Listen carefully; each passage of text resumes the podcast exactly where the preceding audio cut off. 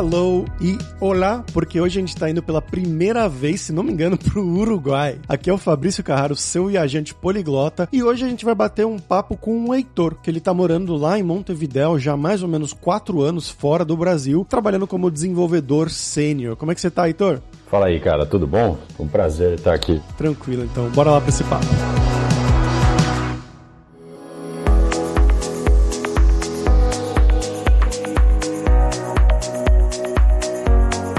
Pessoal, antes da gente ir pro episódio de hoje, eu queria falar sobre a DLC, a Dev Leaders Conference, que é uma conferência organizada pela Alura todo ano, já teve no ano passado, e a gente vai ter esse ano novamente no dia 11 de agosto, e é a nossa conferência focada em líderes em tecnologia, né? Pessoas como tech leads, gerentes de TI, diretores, etc. Ou então para pessoas de TI que querem aprender desses grandes líderes que vão se apresentar lá. Como eu falei, ela vai acontecer no dia 11 de agosto agosto e os ingressos já estão disponíveis, então vai lá em devleaders.com.br para garantir o seu antes que eles acabem.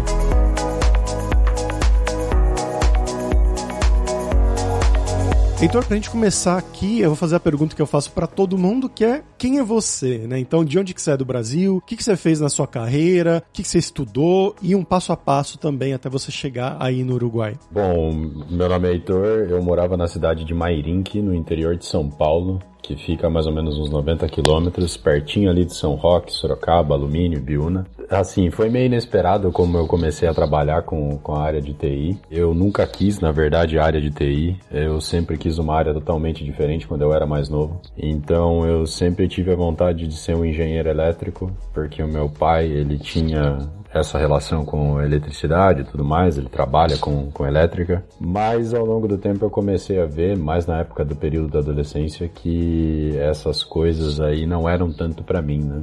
Então eu acabei conhecendo um amigo meu da época da escola, que ele fazia técnico em processamento de dados pela ETEC de São Roque, e daí, numa conversa junto com ele, é, ele me falou disso, falou que estava fazendo técnico em processamento de dados, e ele falou assim, cara, é programação. E eu falei, mas peraí, o que é programação, né? O que seria isso? Isso lá por volta dos meus 14, 13 anos por aí. E daí meu amigo falou: Não, vamos em casa, eu te mostro como funciona e tudo mais. E aí ele foi e a gente foi lá tal e ele me mostrou uma calculadora que ele tinha feito em C na época. E eu falei assim, cara, mas isso aí é mentira, né? É, tipo, para mim isso aí é a calculadora do Windows. E ele falou assim, ele falou assim, não, mas se eu alterar aqui é, o botão de menos pro mais, você vai ver que a hora que eu apertar o menos vai somar, né? E a hora que ele fez isso, eu fiquei impressionado. Foi acho que a primeira vez que o meu olho brilhou com programação assim. Porque eu fiquei tão impressionado, falei, caramba, dá para fazer isso? E ele falou, dá, dá sim deu uma brilhada no meu olho, mas eu ainda não pensei em seguir esse rumo. A minha vida foi seguindo um pouco mais até o momento que eu encontrei um outro amigo meu, o Pedro, que ele acabou me mostrando um sistema feito, um sistema de estoque feito em C Sharp, se eu me lembro bem. E eu também deu outra brilhada no meu olho. Eu falei, caramba, eu precisava fazer, precisava mexer com isso. Só que eu acabei não encontrando vaga na ETEC de São Roque, era um lugar muito concorrido para entrar. Acabei fazendo alguma coisa mais voltada para a área de hardware, né? Comecei arrumando computadores das pessoas e tudo mais. E foi aí que começa mais ou menos a minha jornada na área de TI. E um pouquinho mais para frente, é, eu comecei a trabalhar com uma coisa que não tem nada a ver, que eu basicamente trabalhava na... Porque Mairink é uma cidade ferroviária, então eu trabalhei uma época na ferrovia como mecânico. Caramba! De... Sim, cara, por incrível que pareça. Eu trabalhei como mecânico de, de locomotivas, basicamente. É, trabalhei ali meu um ano mais ou menos. E depois disso, entre esse período, foi o momento que eu prestei o vestibular na FATEC de São Roque, acabei passando e comecei a minha jornada na, na área de programação, vamos por assim dizer. Bacana, cara. Mairink é aquela cidade ali que tinha um pesqueiro? Ou eu tô confundindo? Cara, Mairink tem vários pesqueiros, mas depende de qual você tá falando. é, eu tinha um amigo que ele ia pra lá pra, pra pescar, se não me engano era Mairink mesmo. Mas bacana.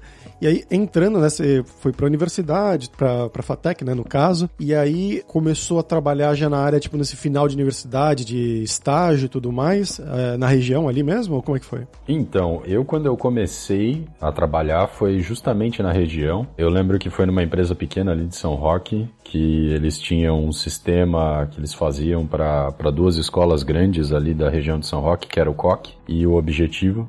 Então era um sistema de, de controle de aulas, pagamentos e tudo mais. Eu entrei como estagiário, acho que porque era três anos a faculdade, eu acho que eu entrei em 2015, perto do. faltando um ano para terminar a faculdade de fato, né? como estagiário nessa faculdade, né, nessa empresa aí, eu fiz basicamente de tudo, né? Então, eu atendia cliente, eu arrumava o computador, eu dava suporte e eu fazia uma coisinha ou outra ali com programação. Mas no começo aí era mais, um, mais complicado, vamos por assim dizer, porque a gente tem a impressão, quando a gente está na faculdade, de que a gente manja tudo, né? Até o momento que a gente acaba caindo no. mexendo num sistema realmente, e esse sistema pode causar bugs e tudo mais, é o momento que a gente dá, acho que o primeiro estalo na cabeça, assim. E como que foi é, a sua carreira no Brasil ainda, né? Até o momento de você sair do país? Então, é, foi uma, uma coisa um pouco rápida, na verdade. Acho que até mais rápida que o normal. Depois dessa empresa que eu trabalhei aí, que era pequena, que eu fiquei acho que um ano e alguns meses, eu acabei entrando numa outra empresa chamada W12, que é uma empresa de software de gestão de academia aí. Eu fiquei acho que um ano e oito meses lá, foi o momento que eu entrei como trainee e acabei passando para desenvolvedor júnior logo depois. Tive as minhas promoções aí. E logo depois eu acabei saindo da W12 e entrando numa empresa chamada NetBiz de São Paulo, que era uma empresa também mediana, pequena, vamos por assim dizer.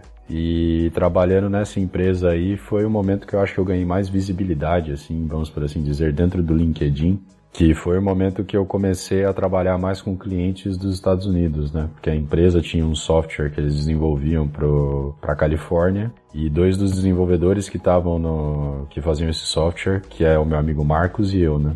Então foi o momento que eu comecei a usar mais o meu inglês e também foi o momento que eu comecei a prestar um pouco mais de atenção no LinkedIn, entende? Então eu comecei a dar uma reformulada no meu perfil, eu fiz um perfil em inglês totalmente à parte, comecei a olhar outros perfis de LinkedIn que faziam mais sentido para mim e comecei a tentar, tipo, copiar, mas deixando do meu jeito, entendeu? E foi exatamente nesse momento, que foi 2018, 2019, no finalzinho de 2018 para 2019, eu lembro que estava na empresa lá e me chegou uma mensagem de um brasileiro que ele mora na Índia e ele trabalhava para TCS, a Tata Consultants. Me chegou um, um, uma mensagem no LinkedIn desse cara que ele estava trabalhando na Índia e ele era brasileiro e tudo mais. E ele falou: E aí, Heitor, tudo bem? É, você não gostaria de vir tentar uma vaga para desenvolvedor aqui no Uruguai? E eles me enviaram essa mensagem. Ele me enviou essa mensagem, na verdade, acho que foi dezembro ou novembro, mais ou menos.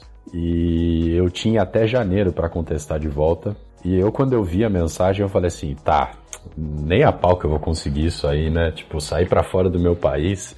Eu nem tenho, nem tenho tanta bagagem assim para conseguir isso. E foi muito engraçado que em janeiro, faltando tipo uma semana para terminar de fato o processo para você enviar os currículos, para eles começarem a selecionar para fazer entrevista. Eu estava na empresa junto com um amigo meu, o Bruno, e daí o Bruno viu a mensagem do LinkedIn e ele me falou assim: Poxa, cara, você não vai fazer parte disso aí não? Aí eu falei, pô, cara, eu acho que eu não consigo passar, velho. Aí ele falou, não, que isso? Você passa sim. No pior dos casos, se você não passar, você ainda continua no emprego aqui. Aí eu falei assim, Putz, eu acho, acho que não, hein, cara. Aí ele falou assim: "Eu acho que não nada. Vamos pegar aí esse seu currículo aí, vamos arrumar agora e você vai enviar". E daí foi o momento que tipo, eu peguei, junto com ele a gente alterou o meu currículo e tudo mais. Eu enviei é, o currículo para esse cara. Até tenho que agradecer milhões o Bruno, se não fosse ele também eu não, não estaria aqui atualmente. Daí eu enviei o currículo, Umas três semanas depois eu fiz uma entrevista com uma equipe do Uruguai, da TCS, que eles foram pro Brasil. Cara, eu acabei passando, me pegou totalmente desprevenido, porque eu até tinha o sonho de morar fora de, do país, mas eu nunca imaginei que isso ia acontecer tão rápido, que ia ser possível, vamos por assim dizer. E daí eu acabei aceitando. Esse, esse currículo que você mencionou, que você ajeitou, você ajeitou para inglês, para espanhol? Como é que foi? Cara, eu tive que fazer um currículo em. Eu enviei o meu currículo em português pro cara da que era brasileiro a primeira vez e daí depois ele me falou assim: "Meu, tem como você fazer um inglês?" Aí eu falei: "Putz, é verdade, tem razão." Aí eu fui, fiz um inglês e enviei para ele e daí deu certo.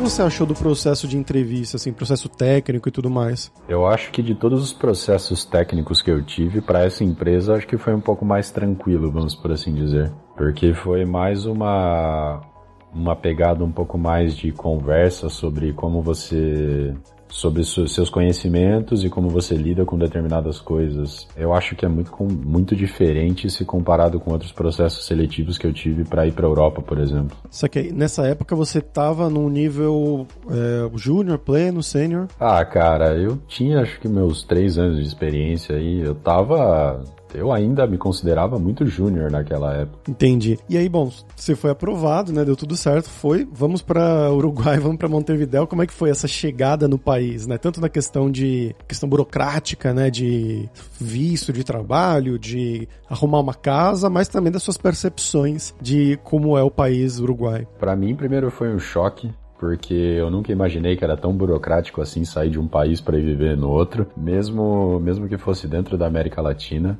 Então, nossa, você tem que fazer apostilamento de, de documento, você tem que correr atrás de é, certidão de antecedentes criminais a nível federal no seu país, a sua certidão de nascimento também tem que estar apostilada, tudo isso sai caro. Dependendo do lugar que você vai fazer também leva um tempo.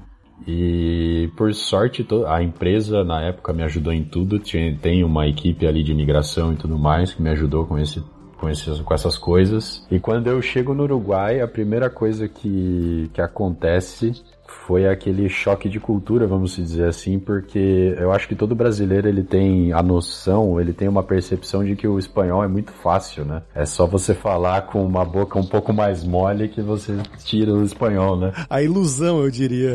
É, é, é totalmente a ilusão isso, cara. e eu lembro que eu tava no hotel e daí eu falei com um cara que ele falava inglês e ele falou assim, viu, mas se você quiser trocar dinheiro, você pode ir aqui no shopping. Pelo menos agora, porque é um pouquinho mais rápido.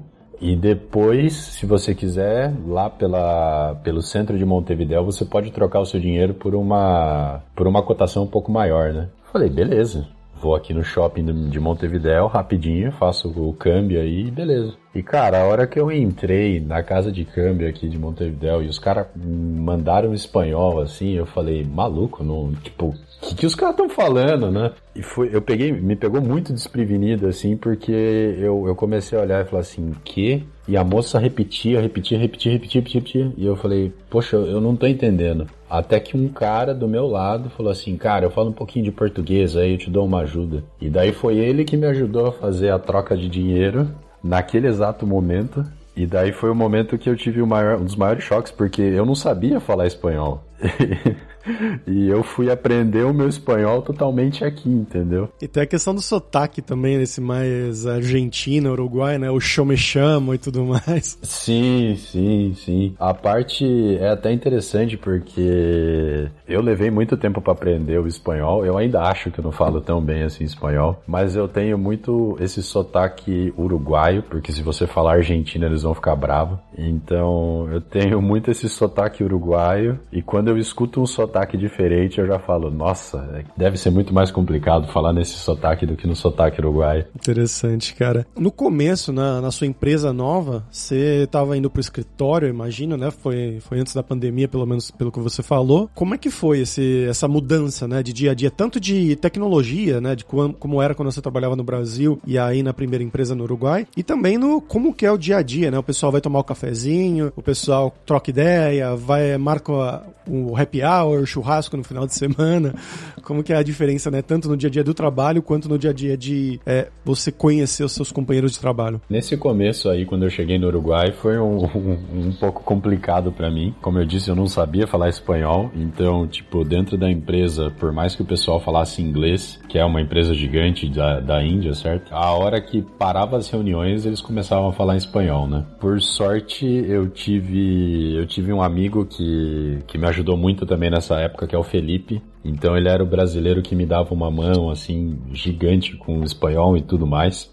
Mas era muito interessante porque a gente ia, a gente ia pro escritório. O pessoal aqui do Uruguai tem muito costume de tomar mate, né? Que seria o chimarrão pra gente. Então é interessante que você chega, a primeira coisa que a maioria dos uruguaios fazem é tipo pegar o mate, ir ali embaixo, colocar a erva, tudo mais, preparar tranquilamente, colocar aquela água quente e daí eles começam a trabalhar, vamos por assim dizer, né? E nessa época aí eu lembro que eu chegava, eu fazia um café com os meus amigos ali que eu tava recém conhecendo, tomava o café ali no, no refeitório da empresa, daí subia para trabalhar. E a empresa em si, de tempos em tempos, incentivava ou seja, dependendo de cada equipe, dependendo do desempenho de cada uma, ela oferecia tipo churrasco, ou uma noite de pizza, ou uma festa para essa, essa equipe em si.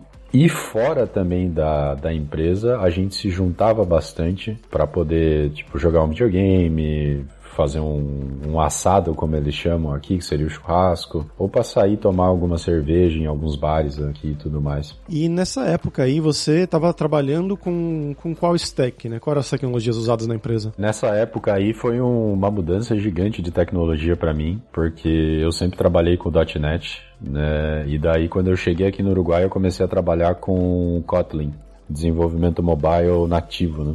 E a parte do back-end a gente fazia em .NET Core, se eu não me engano era o 2.1 na época, que tava, ainda não tinha lançado 3.1.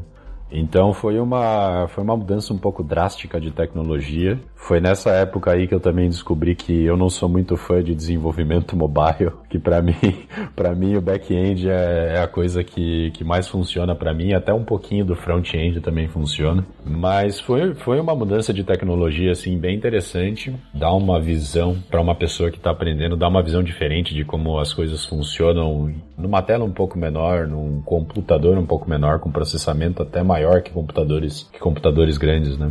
Sim, sim. Por que você acha que você não, não gostou tanto do, do mobile? Porque ele meio que mescla, né? a parte de front com uma parte de back, de certa maneira. Sim, acho que algumas coisas resumem um pouco isso. Que o primeiro é que eu acho que eu não tive tanto tempo assim para para aprender de fato o Kotlin, por assim dizer, né? É, então, mesmo, mesmo em todo esse processo de migração aí, eu só fui descobrir que eu ia aprender Kotlin a hora que eu cheguei aqui. Então, tá, eu tentei estudar da melhor forma possível, mas eu acho que não dava para adquirir todo o conhecimento. Segundo, que eu acho o desenvolvimento Android um pouco mais complicado que o desenvolvimento em iOS. Eu tava vendo, eu lembro que na época eram duas equipes, uma de mobile, uma de, de Android e outra de iOS. E eu via que era muito mais fácil fazer as coisas em iOS do que, do que em Android. Terceiro que para mim a, a, sintaxe do Kotlin parecia um pouco mais simples, mas ao mesmo tempo havia muitas coisas que eram complicadas de fazer. Mas eu acho que isso entra um pouco também mais na área do, do não entender tanto a linguagem, não ter tanto tempo. E o quarto foi que, cara, desenvolver, fazer layout de, de tela, eu não sou designer, basicamente, né? E só depois, quando o projeto já estava andando, é que de fato entrou uma designer, né? Eu tirar um designer da minha cabeça, assim, meio que do nada, para fazer numa tela um pouco menor, me matava um pouco, entende? Sim, não, faz todo sentido.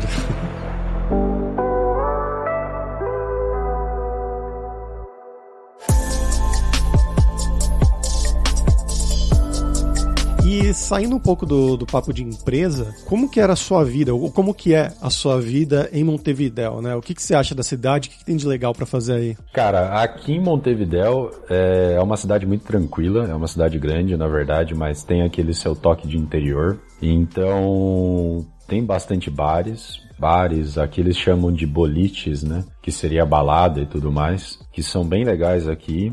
Também existem outros, vamos por assim dizer, clubes de dança, porque todo mundo aqui baila cumbia, reggaeton, um tango e tudo mais. A praia, literalmente, eu tô aqui onde eu tô localizado, que é mais ou menos no centro de Montevidéu, que é um bairro chamado Pocitos. Eu tô a tipo quatro quadras da, do calçadão da praia, que é uma visão assim super linda. Então, vale muito a pena você sair de tarde assim, no finalzinho da tarde para dar uma caminhada ali e tudo mais fora de Montevideo, vamos falar assim, as praias daqui do Uruguai são lindas, lindas, lindas. Eu não sou muito fã de praia, mas quando você vai, assim, é de cair o queixo, cara.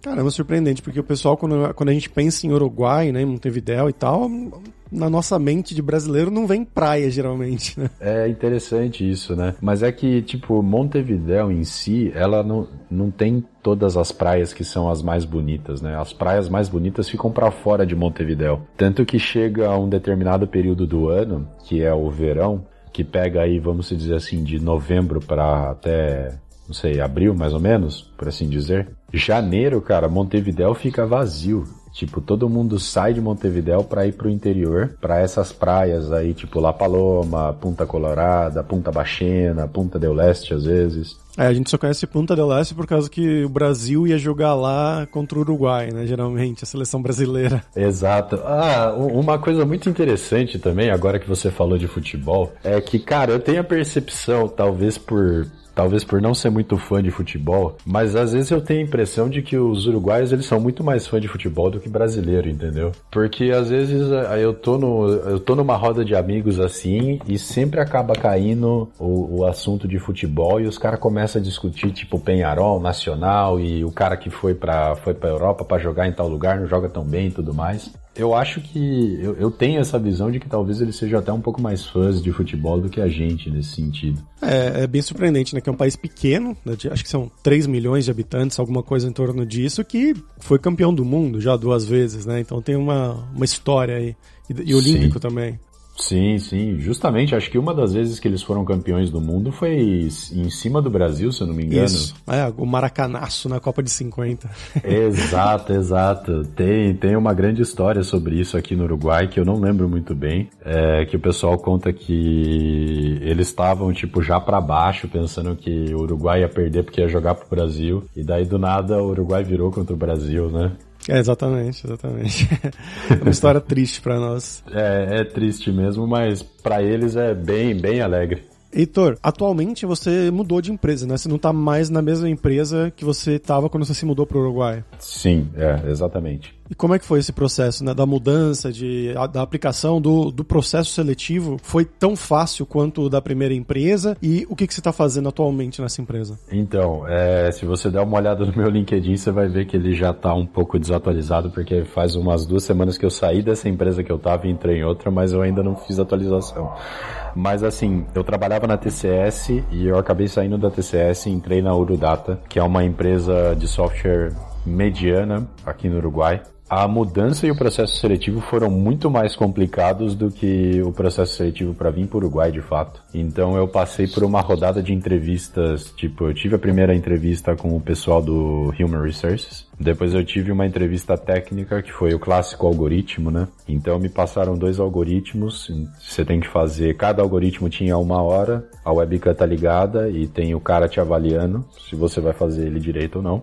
Depois eu tive uma entrevista técnica sobre alguns conhecimentos, até de fato eu recebi a proposta para entrar na empresa. Isso se reflete um pouco, pelo menos aqui no, no Uruguai, que eu vejo que várias empresas seguem a mesma linha, mas tem outras empresas que também seguem uma linha um pouco mais de tipo, peraí, é, deixa eu conversar com você para ver se você realmente entende o que você faz, para ver se você realmente entende o que você está falando e tudo mais. Que nesse sentido é até um pouco mais fácil se você for parar para pensar, mas no âmbito um pouco mais técnico, é, agora falando de mim mesmo, eu às vezes gosto mais quando a empresa te passa, te passa, te passa tipo um teste para fazer que não seja algoritmo, entendeu? Tipo, olha, tá aqui um projetinho, a gente vai te enviar na sexta e você tem que entregar ele domingo, por exemplo. Eu acho que esse tipo de teste avalia, te faz, vamos dizer assim, mostrar realmente o que você faz do que um, um algoritmo com a webcam ligada que te deixa extremamente nervoso, né?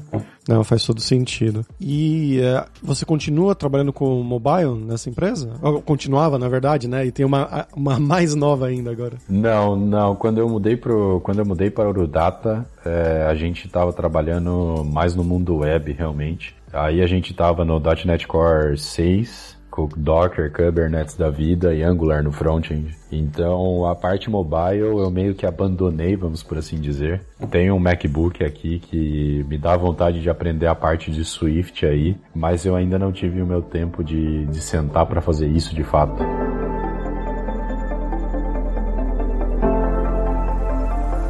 Você tá como um programador sênior agora, né, mais recentemente. Vamos para uma parte aqui desse episódio que o pessoal gosta bastante, que é falar sobre dinheiro, né? Quando o brasileiro fala em sair para fora, a gente pensa em Estados Unidos, em Alemanha, Inglaterra, né? Você foi pro Uruguai ali pertinho de casa, mais ou menos. Como que é a questão salarial aí no, no Uruguai, né? Mais ou menos para júnior, pleno, sênior, comparado com o que era no Brasil, né? Que você tem experiência em São Paulo também. E também a questão de custo de vida, né? O que, que é barato, o que, que é caro, aluguel, comida e essas coisas. Primeiro que deixar claro para todo mundo que quiser vir para o Uruguai, tenha em mente que é um dos países mais caros da América Latina para se viver. Então, assim, a comida, o aluguel e todas essas coisas são realmente bem caros se comparado com São Paulo, por assim dizer. É claro que se você sair mais da zona de Montevideo e ir para o interior, provavelmente você vai pagar muito mais barato e o custo de vida vai ser um pouco mais baixo. Porém, tem que ter isso em mente, na cabeça, né? Eu, quando cheguei cá, não tinha tanto isso em mente, mas tudo bem. O salário mínimo aqui do, dos uruguaios, atualmente, se eu não me engano, posso estar enganado, é de 17 mil pesos. Seria mais ou menos como 1.700, 1.800 reais. Porém, um programador júnior aqui do Uruguai, ele chega a ganhar entre 30 mil pesos a 32 mil pesos. Porém, você tem que levar em conta que os descontos que existem na, fo na folha de pagamento é muito mais alto do que, do que no Brasil, por exemplo. Então aqui a gente tem um desconto muito maior de impostos do que no Brasil. É um desenvolvedor, vamos por assim dizer, mais semi-sênior, chega a ganhar de 60 mil até 70, e um desenvolvedor sênior dependendo da empresa e também dependendo do tipo de contrato que você faz com a empresa, porque aqui existe o tipo de contrato dependente, que seria o CLT no Brasil, e existe o tipo de contrato fatura, que seria o CNPJ, né, o MEI que a gente tem no Brasil. É, um desenvolvedor sênior pode chegar a ganhar de 100 mil para cima. Que seria uns 10 mil reais, no caso. Sim, por aí por aí. Mas existem muitas empresas aqui também no Uruguai que pagam você em dólar, né? Porque o Uruguai atualmente ele também está sendo um dos polos de tecnologia mais grandes, mais grandes não que mais grande é espanhol, né? Um dos é, um dos maiores polos de tecnologia aqui da América Latina, né? Então tem muita empresa que trabalha para fora, para os Estados Unidos, e eles acabam pagando você em dólar. É o que acontece atualmente comigo. A empresa que eu tô recentemente, que não tá no LinkedIn porque eu ainda não tive tempo de atualizar, é, ela me paga em dólar porque o cliente está nos Estados Unidos. Ah, entendi. Bacana, cara. E pra gente fechar agora o programa, é a hora do perrengue, que é a hora que a gente pede pros nossos convidados contarem histórias engraçadas, gafes, micos que aconteceram com você esse tempo todo aí fora do Brasil. Eu tenho uma, várias histórias, né? Mas eu vou contar duas, que a primeira foi uma vez que eu tava aqui na casa e do nada eu acho que estourou um disjuntor, alguma coisa parecida, e eu fiquei sem luz Tipo, por umas duas, três horinhas, até eu conseguir falar com a dona da casa. E a dona da casa, na época, ela falou assim para mim: Não, mas é que eu não tô no Uruguai, eu tô na Argentina. É, se você quiser chamar um eletricista, você chama o eletricista e depois eu te pago. Falei, beleza. Achei um número na internet, chamei o cara, era 8 horas da noite isso. E eu ainda tava com meu espanhol bem perrengue, assim, tipo, uma porcaria total. Eu chamei o cara, o cara veio aqui em casa, ele trocou três disjuntores, arrumou duas tomadas, assim, e na tacada o cara me cobrou, tipo, 900 reais. Só que, tipo assim, eu totalmente novo aqui no país, totalmente bobo, por assim dizer, eu olhei e falei assim, ah, tá bom, né? não fiz a conversão, não fiz a conversão também direito do do, dos pesos para reais. Ah, tá bom, né? E daí eu paguei o cara. Aí o cara foi embora, a hora que eu falei com a dona, a dona falou assim: Não, você tá louco? Você pagou demais disso aí. Não, peraí, deixa eu falar com o cara. Aí ela ligou pro cara, tudo mais. Aí o cara falou que não ia devolver o dinheiro, mas por sorte, por sorte, a dona falou assim: Ah, tá bom, já que você pagou, então a gente vai descontar do seu aluguel no, no próximo mês e não, peça, não paga nada. Ela foi bem gente boa, cara, mas assim. Ela foi gente boa.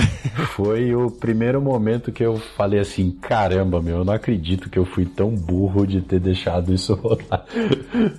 E a segunda história mais engraçada que, a, fazendo um gancho com o esquema de paquera e tudo mais, foi uma vez que tinha uma garota no estúdio de música que eu toco bateria, né? Toco um pouco de bateria, vamos por assim dizer. E tinha uma garota na época do, do estúdio de música aí que eu ia para fazer as aulas e ela era super gente fina comigo e tudo mais, se esforçava para entender o que eu falava. Até que um dia eu falei assim, puta, que vontade de chegar nessa mina, né? Que vontade. E daí eu cheguei nela e falei assim, viu, você não gostaria de sair tomar uma. Aí tem o, tem a clássica aqui que eles chamam cerveja de várias maneiras, né? Mas uma delas é birra. E daí eu falei para ela assim: "Ah, você não gostaria de sair tomar uma birra comigo?" Aí ela falou assim: "O quê?" Aí eu falei: "Birra? Você não gostaria de sair tomar uma birra comigo?" Ela falou: "Birra?" Aí eu falei, é, é isso aí mesmo. Aí ela falou assim, poxa, brasileiro, primeiro você aprende espanhol para daí tentar chegar numa menina. Cara, foi uma porrada assim que eu nunca mais esqueci na minha vida. que mancada também, poxa. O cara tá fora do país. É, não, foi forte essa mancada, tipo, foi muito forte essa porrada, mas assim, pelo menos eu tenho uma história, né, cara? Sim. Muito bom, cara.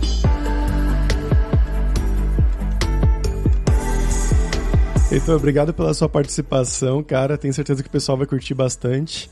Você quer divulgar alguma coisa? Cara, primeiro de tudo, muito obrigado por ter, por ter me convidado aí para fazer, para fazer esse podcast. É uma honra, realmente. Eu até tinha comentado com você, quando você me enviou a mensagem no LinkedIn, que eu não conhecia tanto, tava um pouco por fora dos podcasts, e aí eu escutei e falei, caramba, que projeto da hora. Poxa, parabéns aí por, por esse projeto e tudo mais, e muito obrigado por ter, por ter me chamado para fazer parte dele. E de divulgar, cara, eu não tenho muito que divulgar. É, eu acho que quem quiser me encontrar aí é só digitar Heitor Ribeiro de Souza no LinkedIn, ou eu acho que tá como Heitor Ribeiro, que aí já vai, já vai aparecer aí, se quiser me adicionar e a gente pode conversar e tudo mais. Se tiver alguma dúvida também sobre o Uruguai, sobre migrações e tudo isso, a gente tá aí pro, pro que deve é, né? Com certeza. E os links do Heitor vão estar, como sempre, lá na descrição desse episódio em devsemfronteiras.tech.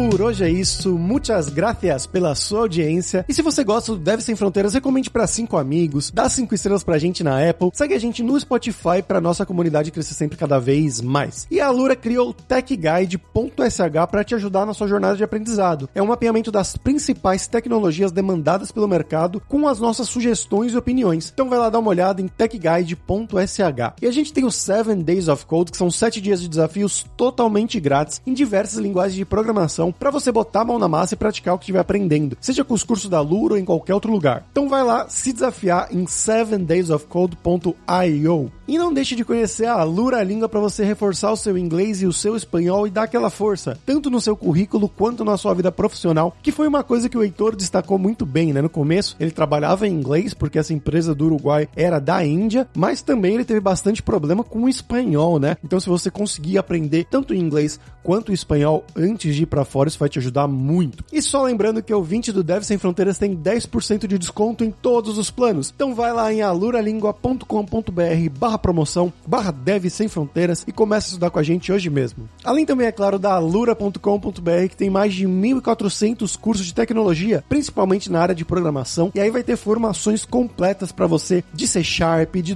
.NET, de front-end, de mobile também, né? Todas essas áreas que o Heitor destacou durante o programa, que são as áreas que ele trabalhou, também muitas outras, né? Data Science, front-end, com certeza vai ter o curso para você. Então, pessoal, até a próxima quarta-feira com uma nova aventura em um novo país. Tchau, tchau.